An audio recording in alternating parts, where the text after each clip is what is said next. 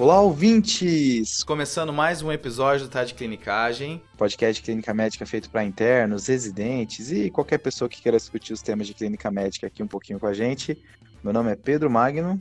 Eu sou o João Mendes. E pessoal, hoje voltamos com outro caso clínico e de novo com, com outra liga acadêmica. Dessa vez é com o pessoal da Liga de Medicina Clínica lá da Universidade Federal do Ceará, a UFC, né? Que eles trouxeram um caso aí para a gente discutir. A gente separou dois membros da liga para discutirem com a gente. Eles, assim como eu e o Pedro, estão sabendo da síndrome que vai ser trabalhada e já vieram estudados também para a gente participar dessa discussão aí. Liga que você já foi presidente, não foi, João? Aí correu, já chegou em ti essa informação. Não, cara, não, olha, o João e o Iago são membros, assim, pilares da, da presidência dessa liga aí, eu já tô, tô sabendo aí desse boato. já tive essa incumbência aí, rapaz. E é, mas assim, foi muito prazeroso. É uma coisa até que eu acho importante mencionar, é estimular a criação de ligas, né, discutir casos na faculdade, porque isso é o dia a dia do médico, discutir casos, né? Então, vale a pena aí. Boa. E pessoal, acho que é importante ressaltar que por motivos técnicos aí, que o meu áudio acabou ficando muito ruim, tá? A gente acabou tendo um erro na hora de gravar, na hora da, do, da maneira como foi captado o meu áudio. Então, mas dá para entender as coisas que eu falo aí. Só peço desculpa aí pela, pela diminuição da qualidade que vocês estão acostumados. Mas a sua voz é tão bela que suprimiu a qualidade do áudio. O conteúdo, o conteúdo é tão belo. Ambos. Vamos nessa? Vamos lá então.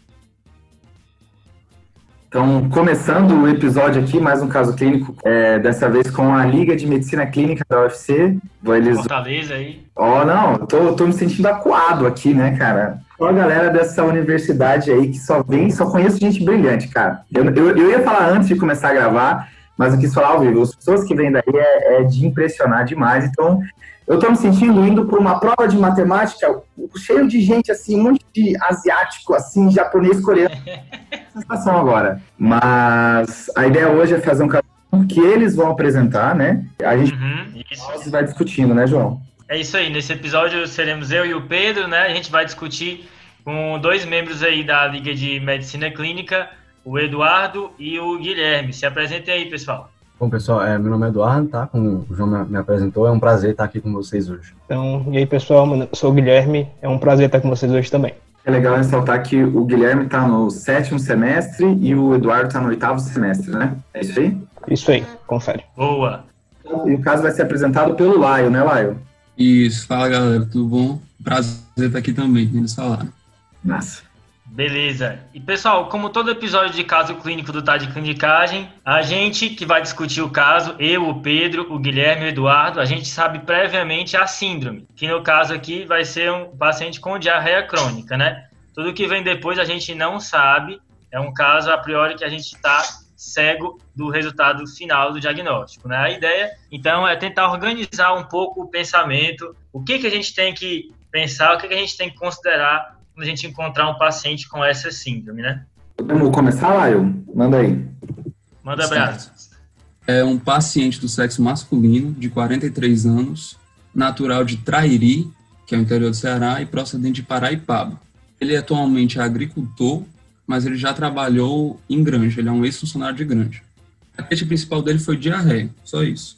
Ele fala que há um ano passou a apresentar uma dor em andar inferior do abdômen. Ele disse que era mais hipogástrio e fossa ilíaca esquerda. Era em caráter de cólica, de leve intensidade, que ele graduou como 3 de 10, que piorava com a manobra de valsava e com a ingestão de farináceos e gorduras, e melhorava com o uso de AINES.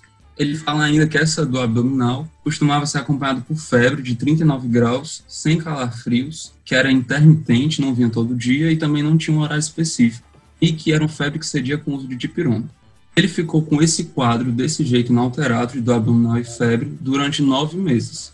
Depois de nove meses teve uma melhora desse quadro, diminuiu um pouco a dor e a febre, mas começou um quadro de diarreia, que é a atual queixa principal dele. Era uma diarreia pastosa, amarelada, que ele disse que era em grande quantidade, em grande frequência. Ele evacuava de 10 a 12 vezes por dia.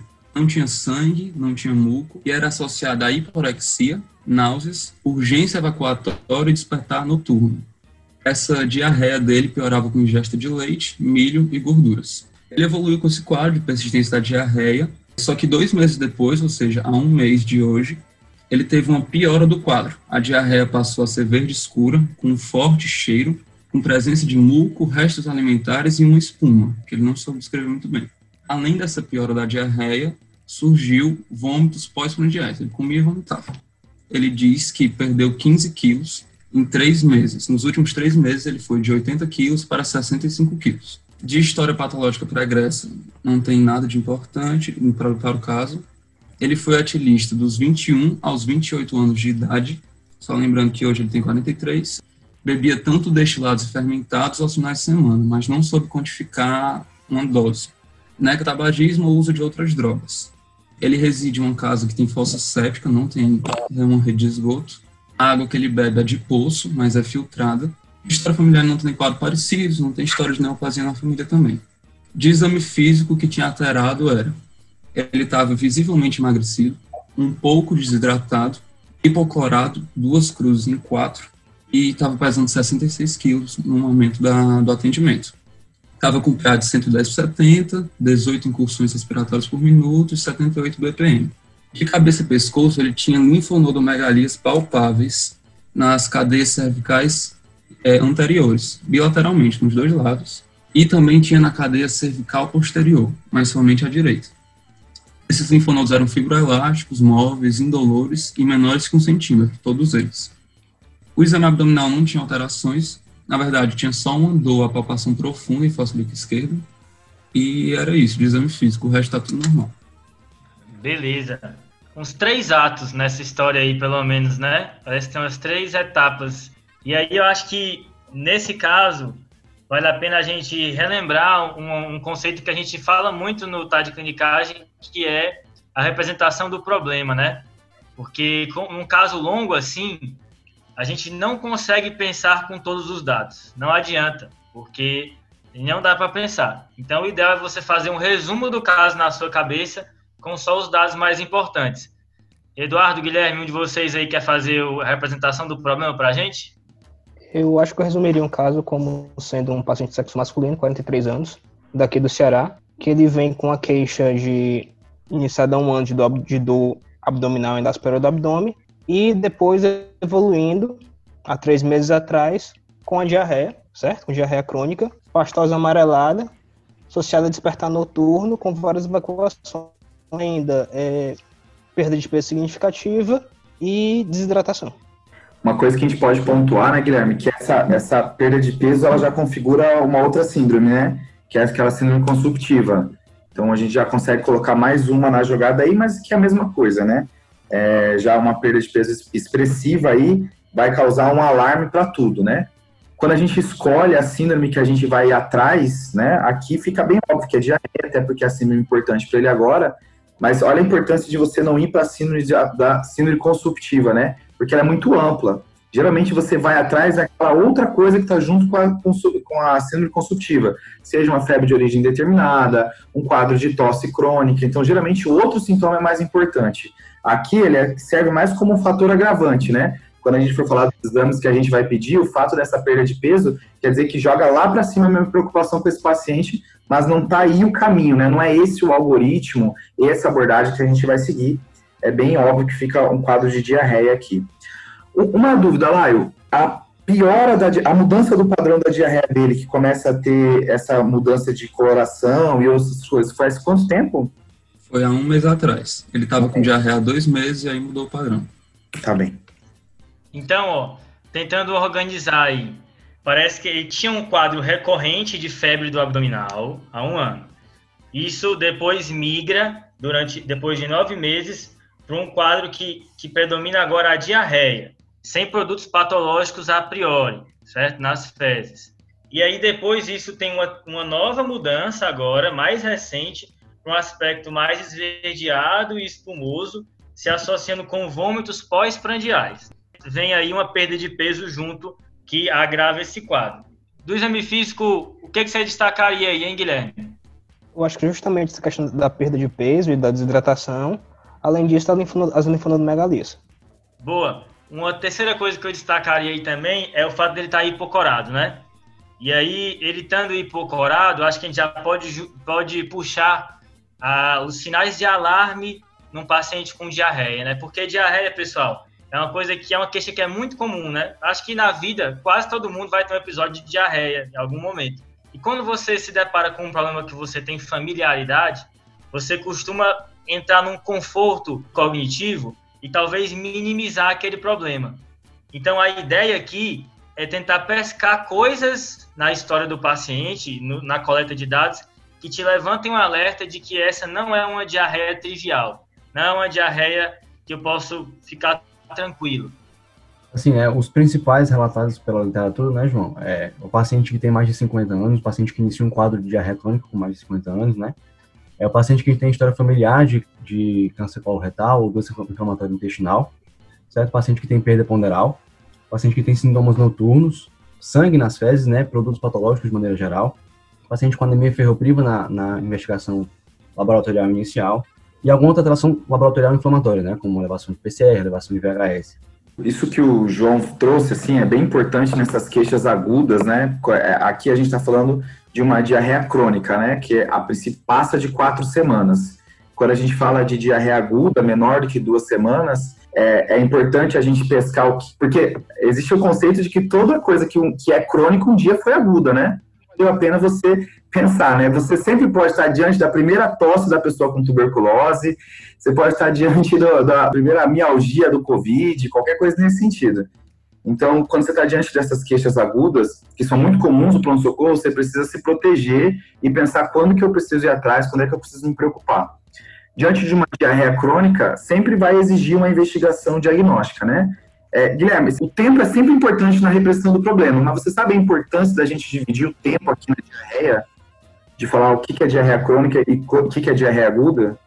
É muito importante no contexto de você é, favorecer ou desfavorecer algumas hipóteses. Geralmente, diarreias agudas elas vão muito mais para um lado infeccioso, enquanto as doenças crônicas elas pegam mais para um lado também infeccioso às vezes, mas muito mais um, um lado às vezes neoplásico, ou então de doença inflamatória intestinal, outras hipóteses. Uma coisa que eu queria ressaltar, já que a gente dividiu em atos, né? Nesse segundo ato, onde a diarreia dele nos últimos três meses estava com uma diarreia pastosa, sem produtos patológicos.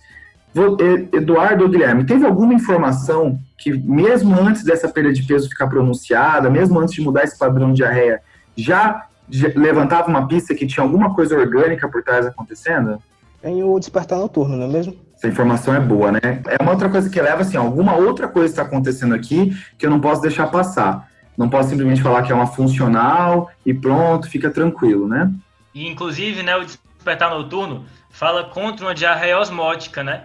Porque o paciente está em jejum no sono, né? Eu não, não durmo e fico comendo, né? Então, se a diarreia desperta o paciente, então provavelmente ela não deve ser osmótica. É uma, fica uma dica aí da história também. Mas de qualquer Então, assim, esse, esse é um paciente que, além da diarreia crônica, ele tem várias coisas que nos levam preocupação, né? Ele tem a história de febre, ele tem a história da perda de peso, ele tem esse despertar noturno, tem a linfonodomegalia. Tudo isso são vários alarmes que a gente não pode deixar passar esse paciente. Né? Alguma coisa, uma investigação mais aprofundada a gente vai ter que fazer.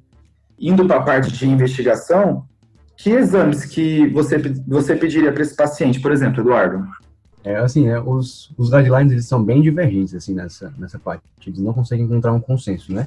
Mas, assim, é, de, de via de regra, o que a gente tem que pedir para um paciente inicial, né? Um paciente com diarreia crônica, muitas vezes até na, na atenção primária, né? A gente tem que pedir um hemograma para ele, tem que pedir um perfil do, do, ferro, né? Uma ferritina, minimamente uma ferritina, é, um TSH, um, um, exame que às vezes é um pouco mais avançado, mas que todo paciente com diarreia crônica merece, é a sorologia para doença celíaca, né? Em especial o, a antitransglutaminase ou antidomismo, né? Um dos dois que você tiver disponível. E um também que os, os guidelines falam muito, que é para diferenciar, muitas vezes, um paciente com um quadro mais funcional, mas que a gente quer excluir um, uma, uma causa inflamatória, é a calprotectina fecal. Um exame de fezes que às vezes não tem disponível, mas que é bem interessante, né? Para poder descartar alguma causa inflamatória. E outro também que é muito importante, que já muda totalmente sua, o seu raciocínio, né? É a sorologia para HIV. Porque vai mudar muitas as, as etiologias que o paciente pode ter, são também diferentes. Boa, Eduardo. O que você falou isso é bem interessante. E, assim, o que você falou que os guidelines são divergentes. Né? A gente vê muito até divergência em como dividir as causas de diarreia, né? Isso era uma discussão que eu estava tendo com o Pedro antes do episódio, que a gente vê muito aquela divisão em osmótica, secretiva, inflamatória, infecciosa. Mas eu não sei qual é a impressão de vocês, mas parece que na, na prática, na hora que eu vejo o paciente, essa divisão não ajuda tanto, né? No sentido de que, beleza, mas o que, é que eu vou pedir? Eu vou pesquisar a doença de Whipple em todo mundo? Tá? Junto com as infecciosas? Não vou, né? Então, uma divisão que um guideline britânico traz, um guideline de 2018, é tentar elencar as coisas em comuns, infrequentes e raras. Essa divisão ela, ela faz sentido porque ela guia a minha investigação clínica, né? E assim, todo paciente vai ganhar alguns exames para a gente pensar em algumas coisas aí, mas o interessante dos sinais de alarme é porque eles urgenciam alguns exames, né? Por exemplo, se eu estou vendo um paciente de 56 anos com diarreia crônica, aquosa, mas não tem nenhum sinal de alarme, pensando em rastreio de câncer de cólon, esse paciente até merece uma colonoscopia, né? Mas talvez a urgência para pedir aqui não seja tão, tão grande. Agora, um paciente de 40 e poucos anos com a diarreia sanguinolenta, perdendo peso, alternando às vezes até constipação com diarreia, o exame endoscópico ele sobe em, prioridade, porque o risco desse paciente é maior. Então, é, é interessante pensar nessa, nesses, em frequência de causas, porque isso vai guiar a nossa investigação. E a, e a, ideia é que o paciente, não necessariamente todo paciente com diarreia crônica vai ganhar colono, né? Um dos exames que o Eduardo falou foi, por exemplo, o TSH. Se, você, se o paciente, além da diarreia, está diante de todo um caso de crise xirotóxica, por exemplo, né? Aí o paciente está taquicárdico, fazendo fibrilação atrial, podendo até fazer febre, podendo às vezes fazer aquele quadro de icterícia, tudo isso somado e aquele jeitão do paciente com crise xirotóxica no pronto-socorro, né? Aqui em São Paulo, quando faz frio, você vê o paciente com crise xirotóxica de longe, assim, ó. Passando na frente da sala de na frente do, do pronto-socorro, já vê aquele paciente ali ele não está bem, que está todo mundo com frio, ele está de regata. Esse paciente você vai atribuir que a diarreia dele e vai justificar no TSH, que é um dos exames que você vai pedir inicialmente, como o Eduardo disse. É, essa é a ideia da primeira leva de exames, né? E aí é legal que alguma desses exames é, nos elevam a preocupação, como o Eduardo tinha mencionado lá antes, como sinais de alarme, né? Presença de deficiência de ferro, presença de muita inflamação, tudo isso fala a favor de eu urgenciar o meu próximo exame, que seria um exame de imagem, né? Eu queria só dar destaque à calprotectina fecal, é um exame que eu, na graduação, eu vi pouco esse exame, vim ver mais na residência, mas é um exame interessante porque é como se fosse mal comparando o PCR das fezes, né? E, assim, ele indica que tem inflamação e num paciente mais jovem, sei lá, de 30 anos, que vem com a calprotectina alterada, aí nesse eu pediria colonoscopia porque me sugere uma inflamação intestinal nesse caso, né? Interrompendo aqui, pessoal, esse episódio, só para deixar uma coisa mais clara, que eu não sei se ficou tão óbvia para os nossos ouvintes. E nesse momento onde você está pensando o que, que você vai pedir de exame para o paciente ou não, você tem que. O, os, os alunos já trouxeram já os exames iniciais, mas existe uma pergunta que você precisa se fazer da primeira consulta diante de uma diarreia crônica, que é: eu preciso fazer uma colonoscopia agora ou eu peço colonoscopia só depois que a minha primeira leva de exames vier normal? Isso, né? Então as suspeitas vão guiar muito se essa colonoscopia ela vem logo no primeiro pedido de exames complementares ou se ela vem no segundo momento. Como, como no nosso caso a gente tinha muitas evidências de que era uma causa inflamatória, o paciente tinha muito sinal de alarme, a colonoscopia veio primeiro. Mas se a sua diarreia não tem uma característica inflamatória e câncer ou doença inflamatória intestinal não são suas primeiras hipóteses, você pode optar por um caminho em que você pede exames laboratoriais inicialmente. Se esses exames apontarem numa direção de doença celíaca, hipertiroidismo ou alguma outra causa, você segue esse caminho. E se ficar ainda sem elucidação, você pediria a colonoscopia aí, nesse caso, no segundo momento. Lembrar que é importante atualizar os rastreios, né? Se o paciente já for mais idoso, já tiver indicação de colonoscopia que ainda não fez, talvez já ganhe esse exame, já indique esse exame mais rápido, né? ou história familiar de câncer de cólon na família, né? Qualquer coisa que indique um rastreio aí de câncer de cólon, você também vai procurar. Boa. Voltando para o episódio então.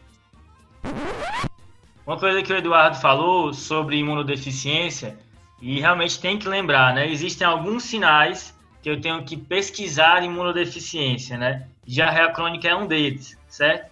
E a imunodeficiência adquirida mais famosa é o HIV, sim, né? Mas e das imunodeficiências é, hereditárias, herdadas, pessoal? Vocês lembram de alguma que pode se manifestar como diarreia crônica classicamente? Assim, a que eu vi muito associada, né, é a imunodeficiência como um variável. Boa, Eduardo, é isso mesmo, né? É uma das imunodeficiências mais comuns, né, hereditárias, e a gente pesquisa ela através das dosagens de imunoglobulinas, né? É um diagnóstico que tem que ser pensado em pacientes com, com diarreia crônica, especialmente mais novos, e, e especialmente com histórico de infecções de repetição prévias, né? Isso é só interessante lembrar que quando a gente pensa em imunodeficiência primária, a gente pensa muito na pediatria, né? mas imunodeficiência comum variável pode se manifestar na clínica médica no adulto. Então tem que ter esse diagnóstico em mente. Acho massa esse diagnóstico, João, é, é, o quanto você muda a vida de uma pessoa quando você faz diagnóstico. Isso é, é impressionante, assim. Porque, primeiro, é um exame que é relativamente simples, né? É dosar as imunoglobulinas, e depois que você faz o diagnóstico, o paciente ele começa a repor, e é ele que tinha mais chance de evoluir quadros sépticos graves, pneumonia de repetição, tudo mais, ele zera, né? Eu acho a, o poder de mudança na vida de uma pessoa quando faz diagnóstico é muito grande, né? Dos exames que o Eduardo pediu, queria ressaltar que ele falou de doença celíaca, né, Guilherme? E ele falou do antitransglutaminase, mas tem uma pegadinha nesse antitransglutaminase, você lembra qual é? Então, quando você pede o antitransglutaminase, você pede normalmente o antitransglutaminase GA, certo? Só que pode acontecer de um, do seu paciente ele ter também uma deficiência seletiva de GA, que é uma deficiência mais comum. Logo, pode ser que o exame esse antitransglutaminase venha negativo por conta dessa imunodeficiência. Então você sempre tem que pedir o antitransglutaminase IgA e o IgA total. É isso mesmo, né? Não tem como eu ter um anticorpo IgA alto se todo o meu IgA é baixo, né? Aí lembrar que na suspeita de doença celíaca com deficiência de IgA, você pode pedir o antitransglutaminase IgG ou a antigliadina deaminada, IgG ou IgA, são opções aí nesse paciente, tá? Então, indo para os exames, o Eduardo já falou aqueles exames da primeira leva, falou do hemograma, perfil do ferro, TSH, falou da calprotectina que a gente comentou também, exames da doença celíaca e falou da imunossupressão. Ótimo. Mas esse caso, ele é mais do que só uma diarreia crônica, né? Ele, esse é os exames iniciais para uma diarreia crônica geral. O que mais que vocês pediriam para esse nosso paciente de 43 anos de idade? Para esse paciente, além dos exames básicos para diarreia crônica, como a gente comentou, como ele é um paciente que tem alguns sintomas que sugerem uma etiologia orgânica, né, um paciente que tem sintomas noturnos, paciente que tem perda de peso, dentre outros sintomas, né, valeria a pena também pedir uma colonoscopia, né, iniciar uma investigação endoscópica para ele. E aí um, um dado legal para a gente relembrar também é que na colonoscopia, quando a gente for pedir para um paciente com diarreia crônica, é importante a gente pedir múltiplas biópsias, né, ou biópsias seriadas, para a gente conseguir excluir uma etiologia bem, bem interessante, que é a colite microscópica, que muitas vezes a coluna vem normal, ou seja, aparentemente macroscopicamente normal, só que quando a gente coleta múltiplas biópsias, a gente, a gente consegue ver alguma alteração que sugere essa, essa entidade. Em especial em colo direito, né? É, ela é uma, uma entidade que começa mais intensa no colo direito e vai decrescente no decorrer do colo. Essa informação é muito massa, viu, Eduardo? E eu não tinha essa informação a, até eu me formar, tá? Eu vim aprender isso daí depois que eu me formei na residência. Então, acho que eu vou marcar isso mesmo, viu, pessoal? e lembrar de pedir biópsia, mesmo se o aspecto macroscópico for normal. Vocês sabem dizer mais duas doenças que podem dar um aspecto macroscópico normal e dão diarreia crônica? Tem a parente dela, que é a colite osnofílica, né? Boa, essa é uma, e tem mais uma. A amiloidose intestinal também pode dar um aspecto macroscópico normal e depois na biópsia você pode observar e esse paciente parece que tinha uma doença inflamatória, uma febre recorrente, né? E aí depois abriu a, a diarreia. Será que ele não estava tendo um quadro inflamatório e isso foi suficiente para fazer uma amiloidose? E aí, galera, só uma dúvida. É que tem aquela divisão clássica de diarreia crônica, né? Em diarreia inflamatória, diarreia desabsortiva, e as que tem o, o padrão aquoso, que seria ou por hipermotilidade, ou uma diarreia osmótica, ou uma diarreia secretória. Vocês acham que esse padrão não é tão útil na prática? Como é que é isso?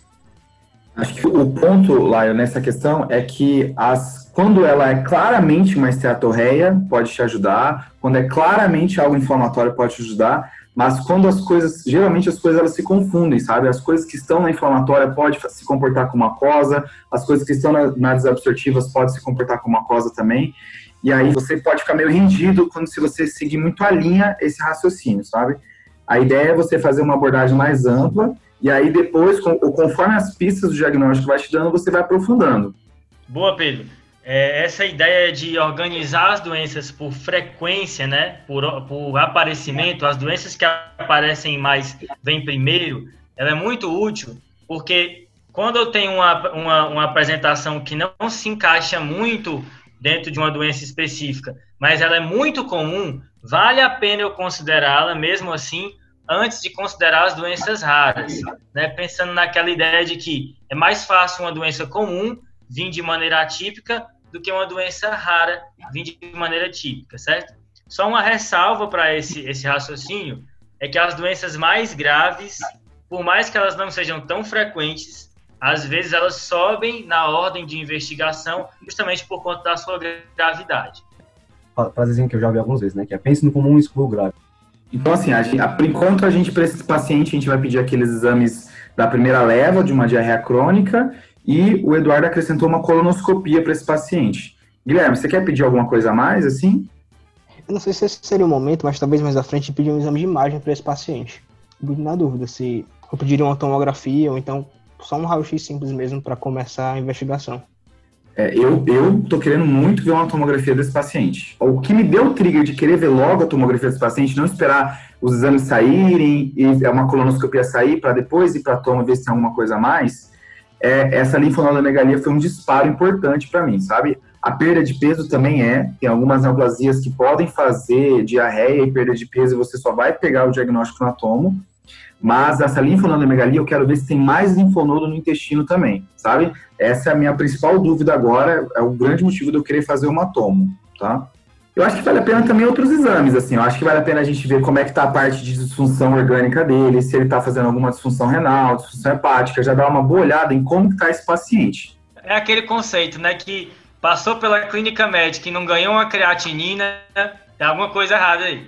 A dúvida que eu tenho, tanto para o Eduardo quanto para o Guilherme, é o seguinte: essa colonoscopia. Imagina que você faz os exames de sangue, nada chama muito. O paciente até pode ter uma anemia, faz a tomografia, não vê nada. Essa colonoscopia, você vai internar para fazer ou você vai fazer o pedido e ele volta depois? Que essa é uma decisão importante no pronto-socorro, né? O que você interna e o que você não interna. Isso é bem interessante, né, Pedro? Porque esse paciente, a gente sabe que nossos pacientes têm dificuldade de acompanhamento ambulatorial. E muitas vezes eles vêm buscar auxílio no pronto-socorro, né? Vocês muitas vezes vão se deparar com um quadro crônico que se anuncia no pronto-socorro, numa agudização, numa piora, no extremo. Essa decisão de internar ou não é muito importante. É, isso é algo que não tem guideline, né? Isso é muito da, da sua experiência clínica, né? Assim, muitas vezes do feeling mesmo, de ver como é que tá o paciente, ver como ele tá grave, porque no nosso exame físico ele estava realmente consumido, ele estava um pouquinho hipocorado, então vai que ele tá perdendo muito sangue, faz uma crise anêmica, né? Algo, algo do tipo. Então, eu acho que sim, esse paciente ele merece é, a internação para poder fazer realmente a investigação, né? Até justamente para prevenir o que o João falou, que é ele vir de novo para o pronto-socorro com exacerbação da doença dele, né? Fechou. Muito bom, assim, eu, tô, eu tenho muito medo desse paciente estar tá com a lesão renal aguda agora, especialmente nesse contexto de piora da diarreia dele há um mês. Se entrar o preparo aí para colonoscopia, vai piorar ainda mais. Esse, esse paciente é uma coleção de, de sinal de alarme, né? É um quadro preocupante, de fato. Associaria também um pedido de albumina, tá? Ele está muito emagrecido, perdeu 15 quilos. Acho que vale a pena entrar uma albumina aí para ele e eletrólitos, porque existe uma chance grande de ter desequilíbrio dessa parte. Ele disse que melhorava com AINES, né? do quadro de dor e febre. Vocês conseguem dizer uma causa de diarreia que pioraria com anti-inflamatório? O wine pode se associar à colite microscópica, algumas vezes, ele pode ser uma causa de colite microscópica, e também tem a wine fazer muitas vezes diarreia secretória mesmo. Mas é isso mesmo, tá? Diarreia que piora com anti-inflamatório, lembrar de colite microscópica, viu? Uma informação legal que eu vi de colite microscópica é que tem algum, ela, ela pode ter como fundo outras doenças também, né? Por exemplo, uma doenças autoimunes, doenças da reumato, doenças da tireoide, tudo isso pode é, predispor o paciente a ter colite microscópica. E tem alguns outros remédios que pioram. Por exemplo, sertralina piora a colite microscópica. Essa informação não, não, Sabia não. Os três medicamentos que eu vi que podem piorar a, a colite microscópica e a suspensão deles melhora o quadro de diarreia é o anti-inflamatório, a sertralina e inibidor de bomba de próton. Acho que vamos para o resultado dos exames aí? Fala aí, Lion. Começando pelo hemograma, ele tinha uma hemoglobina de 9,7, com VCM de 75 e HCM de 23. O leuco dele estava de 8.260, com 6.800 de segmentado. E tinha plaquetas de 527 mil, ou seja, ele tinha uma anemia hipomicro. O TAP dele estava de 10, com INR de 0,92, normal. B12, ácido fólico, antitransglutaminase GA, IgA sérico, IgG e IgM estavam todos normais. Além disso, eles pediram Sudan 3, que deu negativo, e parasitológico de fezes, que também deu negativo. É, é, amilase, lipase, LDH, ureia, creatinina, TSH e T4 livre, todos estavam normais, não tinha nenhuma alteração. Ele tinha uma ferritina de 67, que é normal, um ferro sérico de 18, com IST, índice de saturação de transferrina, de 9%, que estão diminuídos. Além disso, ele tinha um VHS de 94 e um PCR de 25, que estão bem aumentados. Pediram sorologias dele também, que deram todos negativos. Mas é, eles também pediram um FAN, que deu não reagente. Antes da gente ir para os de imagem, né, de coluna e de tom que a gente pediu, acho que vale a ressalva que a gente não tinha falado de análise de, das fezes, né? A gente não pediu cultura, de coprocultura, análise de parasitológico. Isso é importante também, né? Acho que vale essa ressalva que a gente deixou passar. Pessoal, essa ferritina normal aí, hein? Exclui deficiência de ferro? Acho que não, principalmente nesse contexto de inflamação, que lembrar que ferritina não é um reagente de fase aguda, então a ferritina também aumenta o contexto de inflamação. Então você pode ter as duas coisas ali, pode ter uma deficiência de ferro, que teria ferritina baixa, mas com a inflamação puxando para cima. Por isso que você tem esses é, ferro sérico e ST baixos com a ferritina normal, assim. Boa, Guilherme, isso mesmo, né? Eu acho que a interpretação desses exames aí é exatamente essa. Parece uma anemia ferropriva mesmo e um paciente inflamado, né? Ele, ele deu albumina? Ele falou albumina lá? Não, não falou. A albumina estava de 3,5. Essa albumina de 3,5 eu esperava que ia vir um, um e pouco, viu? Agora tem que ir no ouro, né? Tem que olhar para o problema. E aqui acho que os dois exames que a gente pediu, né? A tomo de abdômen e agora. Isso. Que a gente já ia, já ia querer contrastada para ver linfonodo, agora com essa função renal a gente fica mais tranquilo ainda. E a colonoscopia, né? Acho que esses vão ser os exames de importância. A princípio, os exames laboratoriais não mudaram nossa conduta, não mudaram nossa direção da onde a gente estava indo, né? O paciente já tinha vários sinais de alarme para a gente poder ir direto ver o intestino desse paciente e os exames não me deram uma outra hipótese, um outro motivo para eu ficar contente e não, ir, e não ir além. Eu vou ter que ir além e ver o colo por dentro e por fora, né? É, boa, boa, boa. Só uma coisa que me ocorreu quando lá eu passava o caso, que ele vai, ele vai ter vômitos pós-prandiais lá no final, né? Depois que ele perdeu muito peso.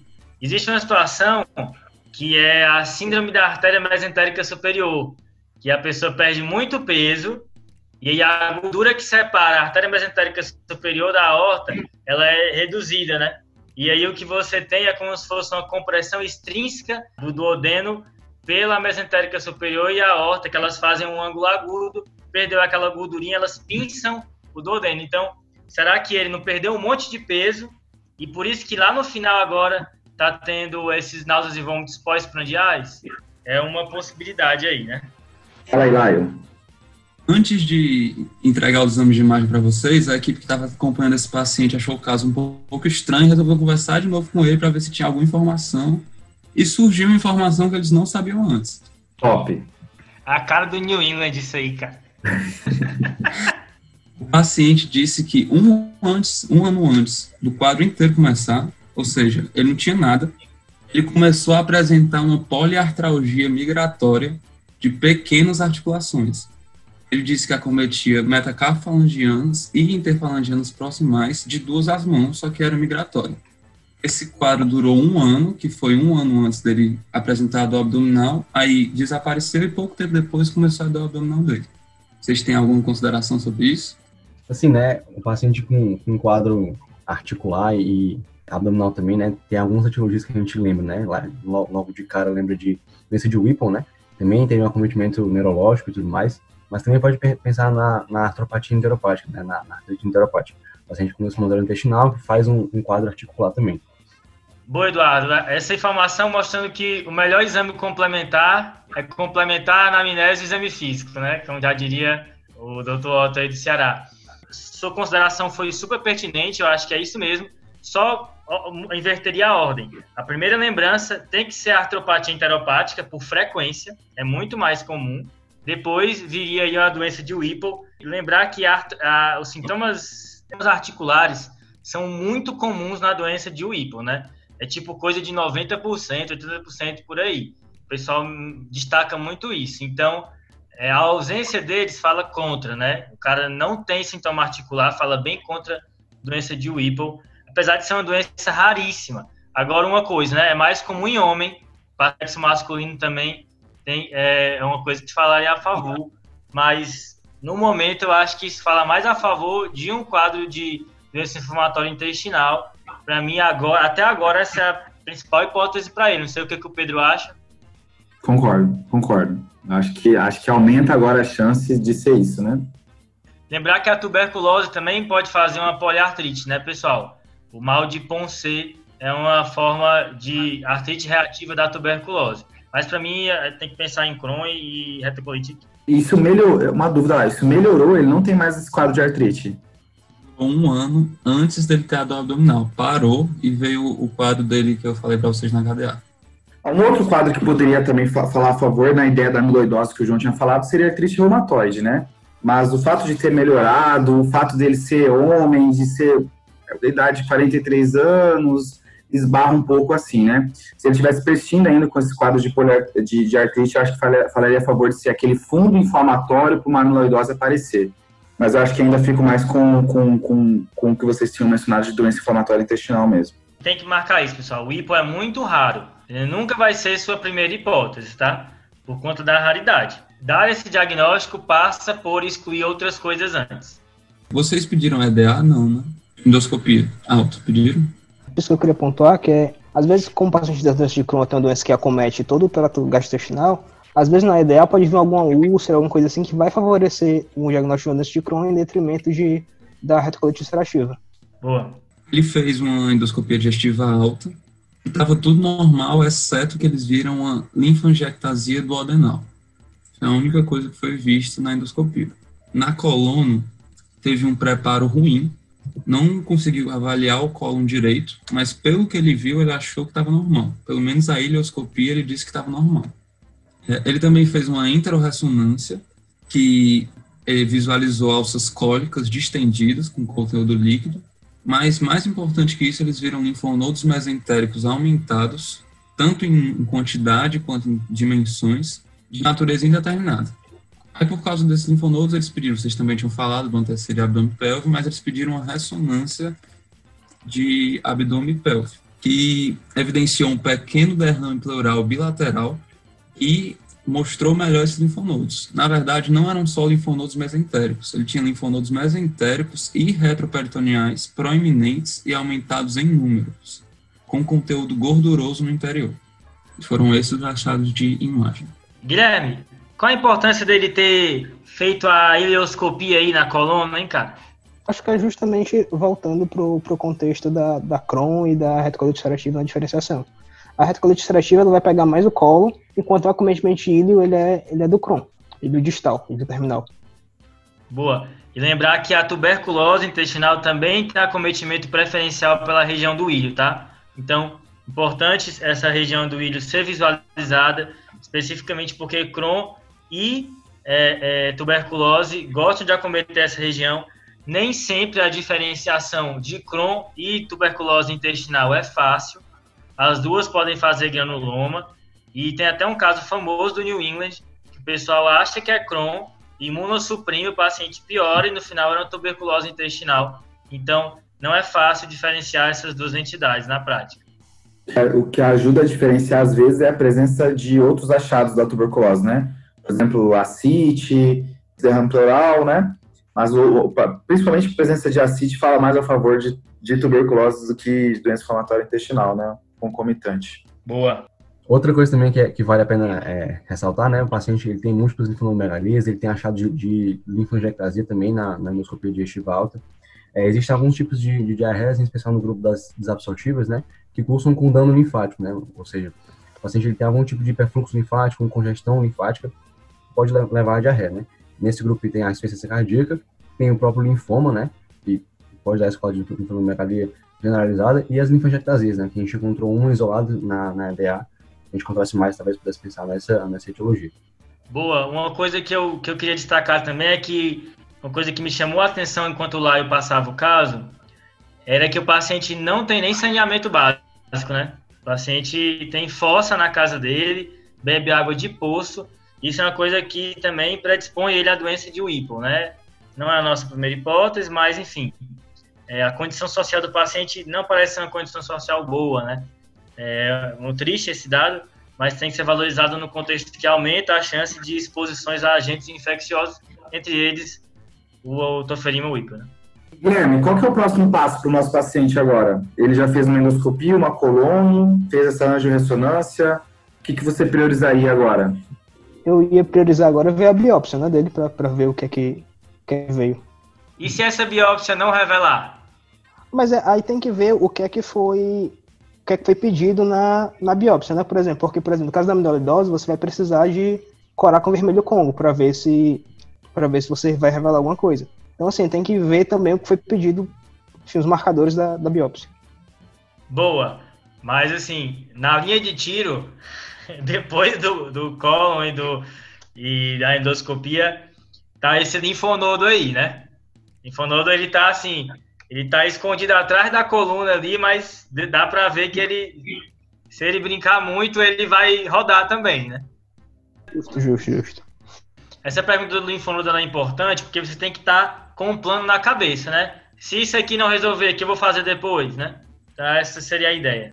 Acho que esse é o exame que você conversa com o patologista para urgenciar o resultado, para ver se você já não vai direto no linfonodo, e conversa por isso que você comentou, né, Guilherme, que que para ele saber o que, que você está pensando, né? Para ele curar as coisas certas. Se você às vezes não comunica, né?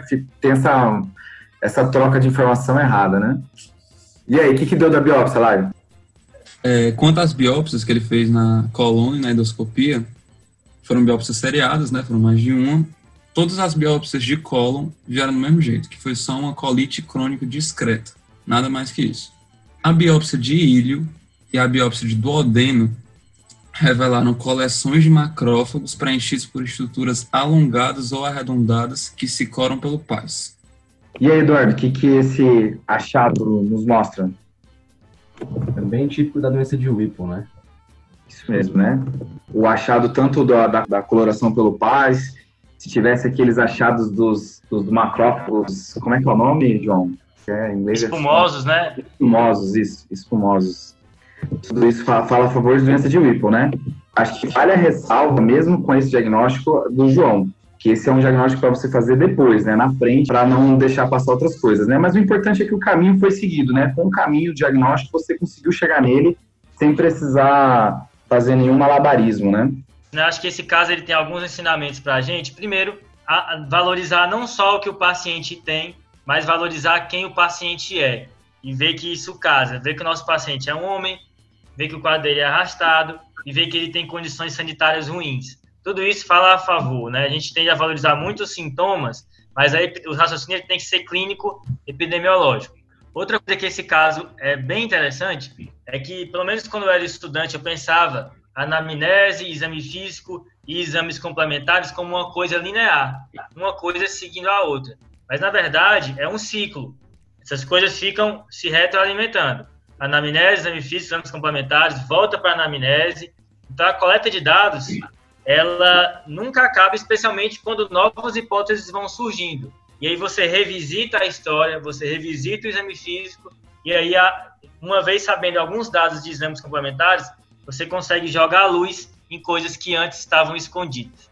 Né? Então, essa é outra coisa que, que vale destacar aqui no caso. Falando disso que o João disse da epidemiologia do paciente, né? Além de ser homem, ele tinha 43 anos. Tipo, a literatura diz que a idade de pico é mais ou menos aos 49. E ele era agricultor. A bactéria, ela está no solo, normalmente, e as pessoas que pegam a doença, geralmente estão em zona rural, sobretudo agricultores, ou trabalham com esgotos, e o paciente era agricultor. Né? Falando da, da parte neurológica, né, porque tem a manifestação que é patognomônica, né, da doença de Whipple, que é a miorritmia oculomastigatória, né, que o paciente tem um nistagmo convergente divergente e o movimento de mastigação também ao mesmo tempo. Bem, bem né, desse tipo, né? Como esse caso foi direcionado, a gente acabou investigando bem o que o paciente estava nos mostrando, talvez tenha ficado informações para trás, tá? Aí eu vou ver o que, que eu, tanto o João, o Eduardo e o Guilherme leram e que, que vale a pena compartilhar. A informação mais massa que eu achei lendo para esse caso, que eu não tinha ideia, é que tem um estudo que eles pegaram todos os pacientes com síndrome do intestino irritável e fizeram uma, uma abordagem diagnóstica diferente, viram se tinha alguma coisa a mais, e um terço dos pacientes eles tinham uma diarreia associada a ácidos biliares. Isso faz com que esses pacientes melhoravam quando usavam colestiramina, tá? E isso é legal porque é uma doença de difícil tratamento e aí às vezes essa é uma pista para você mudar a vida da pessoa, sabe? Isso é bem bacana. Por mais que mesmo os que utilizavam ainda tinham episódio de recorrência, mas ainda tinha um controle melhor da doença. Esse guideline britânico ele até traz um, um exame diagnóstico que é através da medicina nuclear, que você usa o selênio, você consegue ver se esse paciente ele está tendo uma diarreia associada a ácidos biliares ou não. Bem bacana, não tinha ideia disso. E eu é. achava, cara, que essa diarreia era só pós-colestectomia, mas parece que não, né? Tem achado até de quadro pós-infeccioso. O paciente tem um quadro de infecção e depois ele continua tendo essa diarreia bizarro. Eduardo, você viu alguma informação massa de diarreia que a gente acabou não comentando aqui no, no episódio?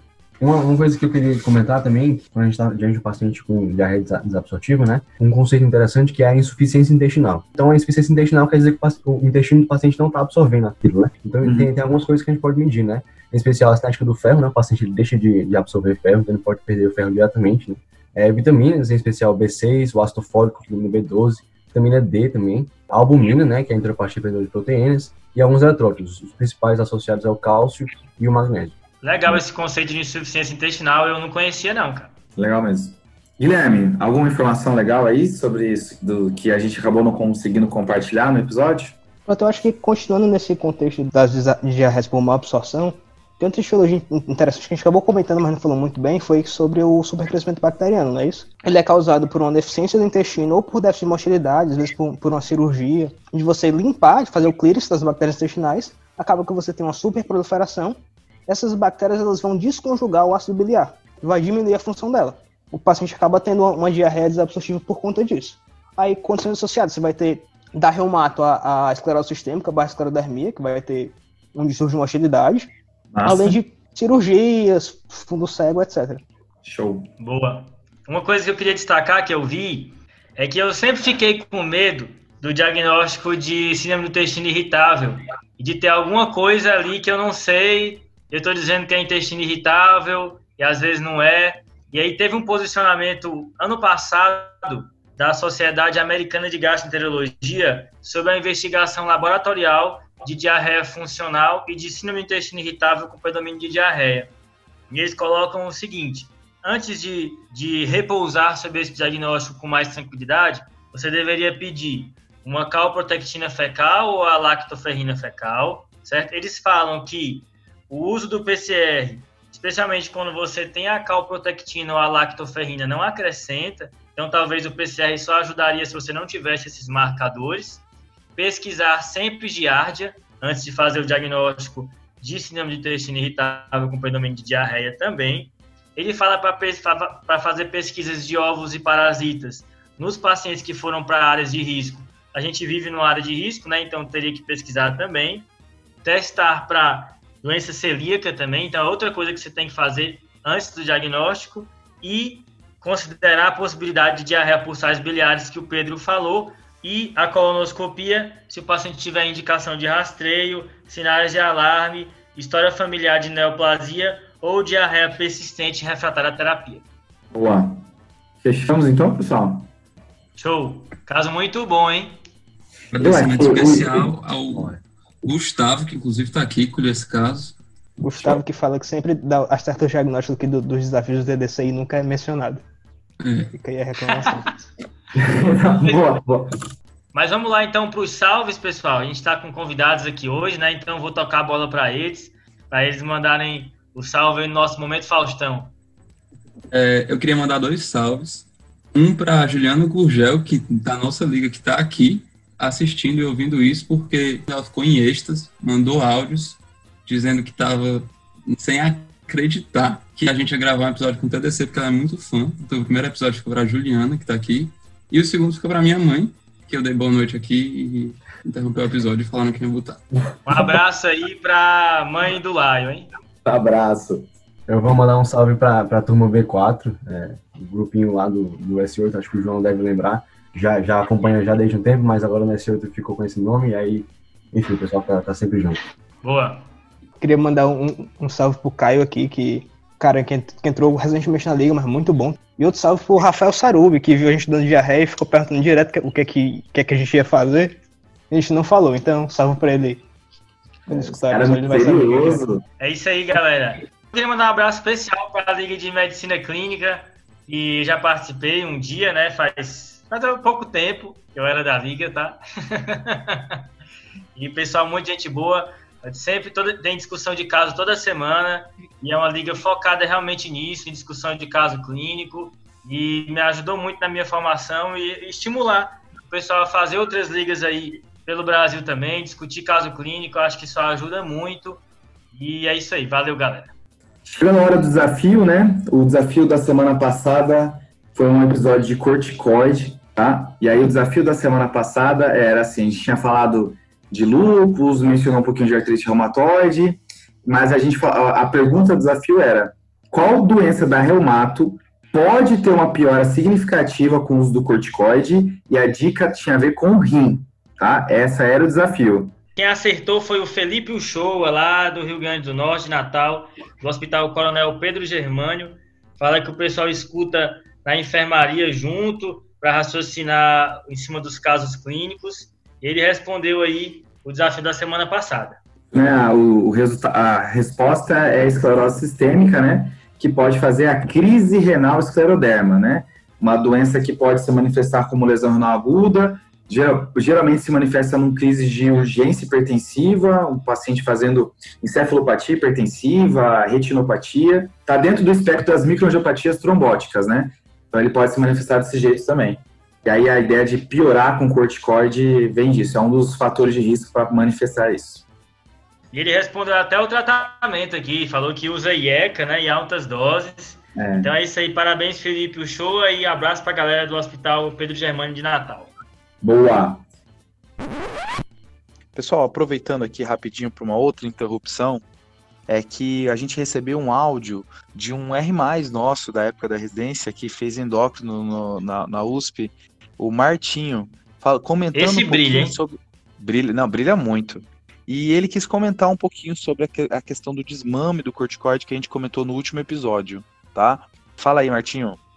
Oi, pessoal. Eu sou o Martinho Nunes, médico endocrinologista pelo Hospital das Clínicas da USP, graduado pela Universidade Federal do Piauí e também especialista em clínica médica pela Unifesp PM, onde tive o prazer de conhecer a galera do TDC. Ouvi o último episódio sobre desmame de corticoide, em que eles debateram de forma incrivelmente didática todos os pontos relevantes e principalmente os pontos de discussão e incerteza. Então, venho aqui para acrescentar sobre um trabalho com validade interna que a gente usava no serviço do HC, mas que é muito útil para a condução de pacientes em que a gente tem dúvida se tem que fazer o desmame ou não. Isso se baseia no teste de tolerância à insulina, que é o padrão ouro para o diagnóstico de insuficiência adrenal, que é um teste de estresse, onde foi visto que em pacientes submetidos ao teste, aqueles que tinham cortisol basal acima de 11 microgramas por decilitro, invariavelmente tinham uma resposta adequada ao teste deve-se tomar cuidado com o corticoide usado para validar o teste, para validar o cortisol basal, para não ter interferência. Então, antes de dosar, você deve trocar o corticoide utilizado por dose equivalente de hidrocortisona, que tem uma menor meia-vida. Dividir em duas a três tomadas diárias por uns três dias. No dia anterior à coleta, suspende a dose da tarde e da noite e dose o cortisol basal às 8 horas da manhã do dia seguinte. Resultados acima de 11 daria para tirar o corticoide sem medo. Lembre-se que isso tem apenas validade interna e que não é validado para todas as situações, mas talvez seja uma arma a mais para a gente tomar uma decisão com mais segurança. Valeu, galera. Qualquer dúvida, qualquer detalhe a mais, deixa nos comentários. Abraço a todo mundo.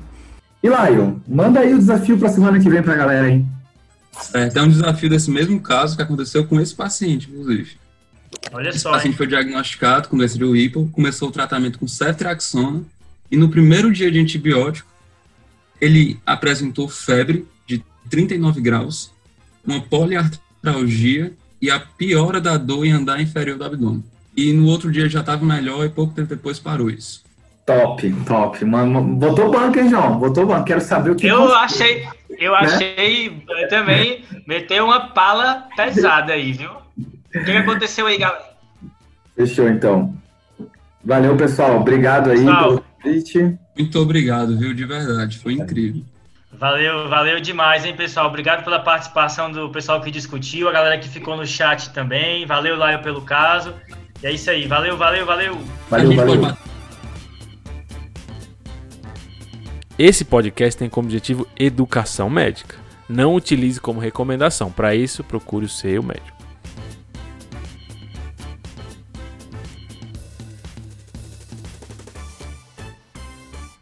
Só, só um minuto. Minha mãe foi dormir, então dá boa noite. Justo, justo. Aí Se sim, você, não aí. tivesse dado, se você não tivesse dado boa noite pra ela, ia ficar puto com você. Eu acho que tem que entrar no podcast, essa parte. Não, vou dar boa noite pra minha mãe aqui.